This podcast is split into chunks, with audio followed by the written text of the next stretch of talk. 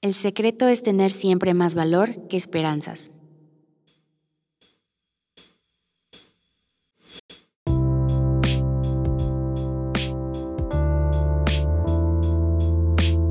Hola, esto es Comenta de Ideas. Yo soy Ditza. Y yo Chris, y creamos este podcast porque todos tenemos cosas que decir y merecemos un lugar seguro para compartirlo. En Cometa de Ideas, pensamos que las ideas pasan por nuestras vidas como cometas en el universo. No las dejes ir. Llévalas al siguiente nivel. Cometa de Ideas.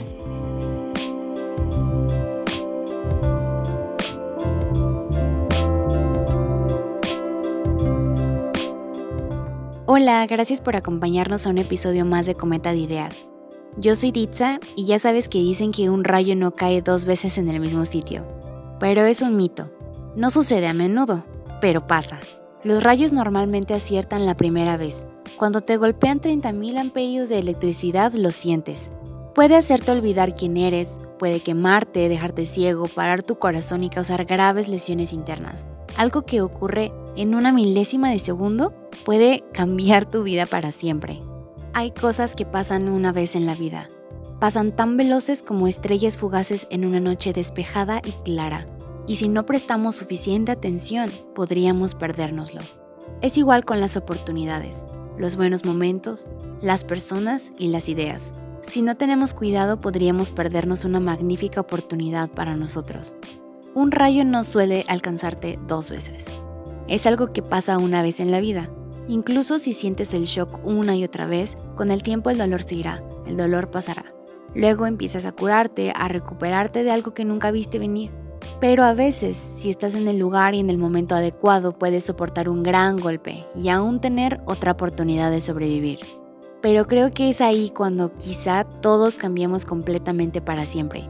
Decir cosas como la gente no cambia vuelven locos a los científicos porque el cambio es literal. Es lo único constante en la ciencia. Es lo único constante en la vida. La forma en la que la gente trata de no cambiar es básicamente antinatural. La forma en la que nos aferramos a las cosas que eran en lugar de aceptar lo que son.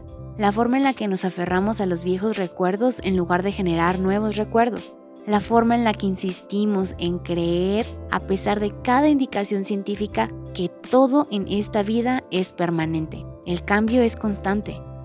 Cómo experimentamos el cambio está en nuestras manos. Podemos sentir como si muriéramos o podemos tomarlo como una segunda oportunidad.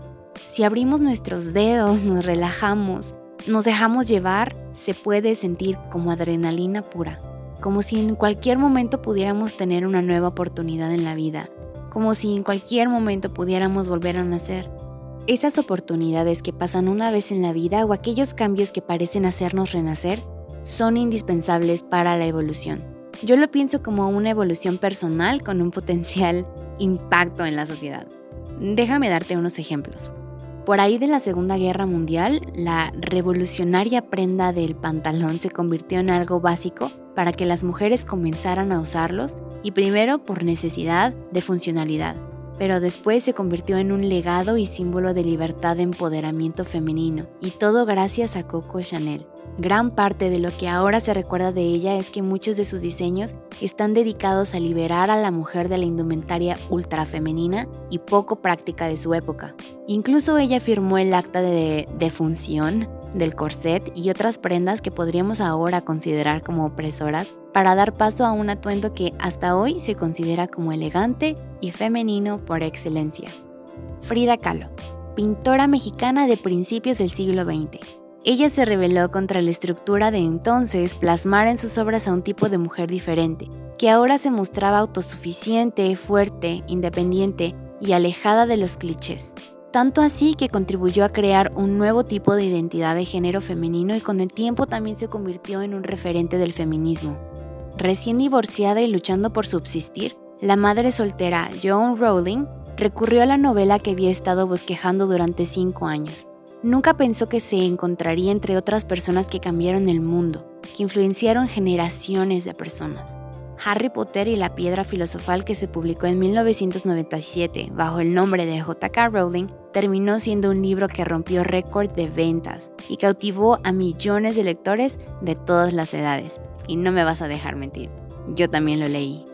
Mostrarse rebelde ante las modas del mundo, ante los prejuicios de la época o las críticas de la sociedad, eso es lo que lleva a la evolución.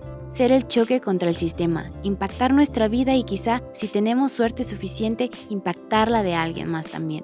De acuerdo a la RAE, evolución es una serie de transformaciones continuas que va experimentando la naturaleza y los seres que la componen. Y en ese proceso de transformación el impacto es tan grande que afecta a sucesivas generaciones. Evolucionar no es literalmente mudar de piel, no es emigrar de un país a otro ni someterse a experimentos biológicos. Evolucionar es simplemente cambiar.